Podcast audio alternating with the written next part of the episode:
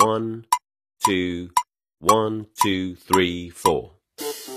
大社会，小新闻，新鲜事儿，天天说。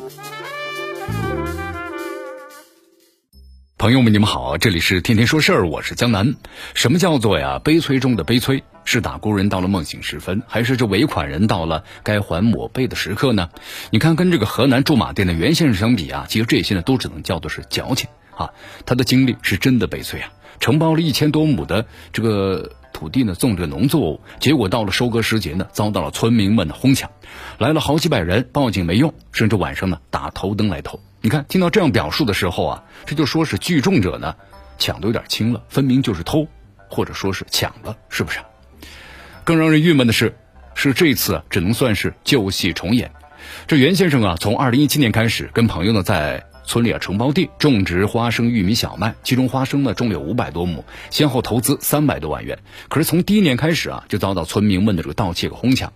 你看你种我偷，合着这是把别人家的承包地啊当做自家的了。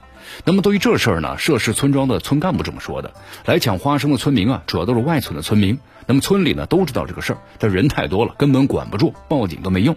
这村干部呢还说，希望媒体的报道呢可以呼吁地方政府呀重视此事，同时呢对村民进行教育，能够意识到盗窃行为是违法的。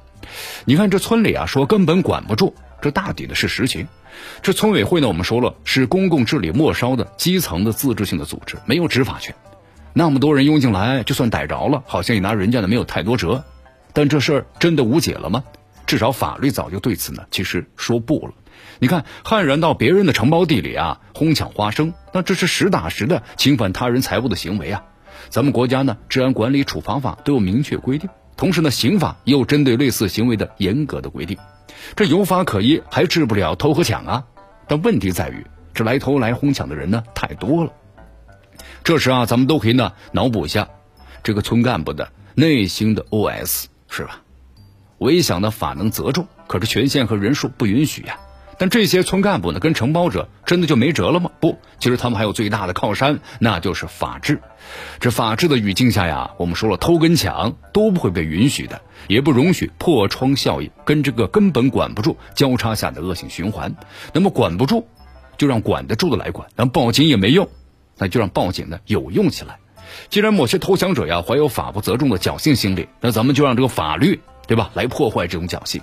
说白了，如果法律失效，那道德也会必然贬值啊。所以法律的效用呢，还得在先。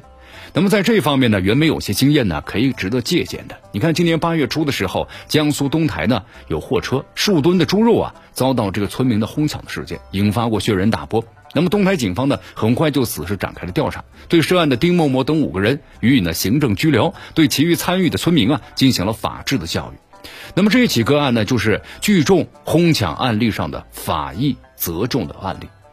在此之前，二零一八年十月，一辆装满橘子的大货车发生追尾事故之后，在陕西的洋县就地售卖，但部分的橘子却被人呢偷拿哄抢。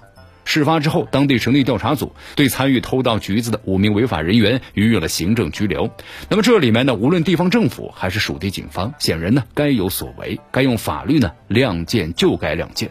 这世上啊，本该就不该有报警都没用的哄抢或盗窃。那么值得一说的是，在网上有些人拿事发地说事儿，地域歧视，你看又开始趁机的抬头了。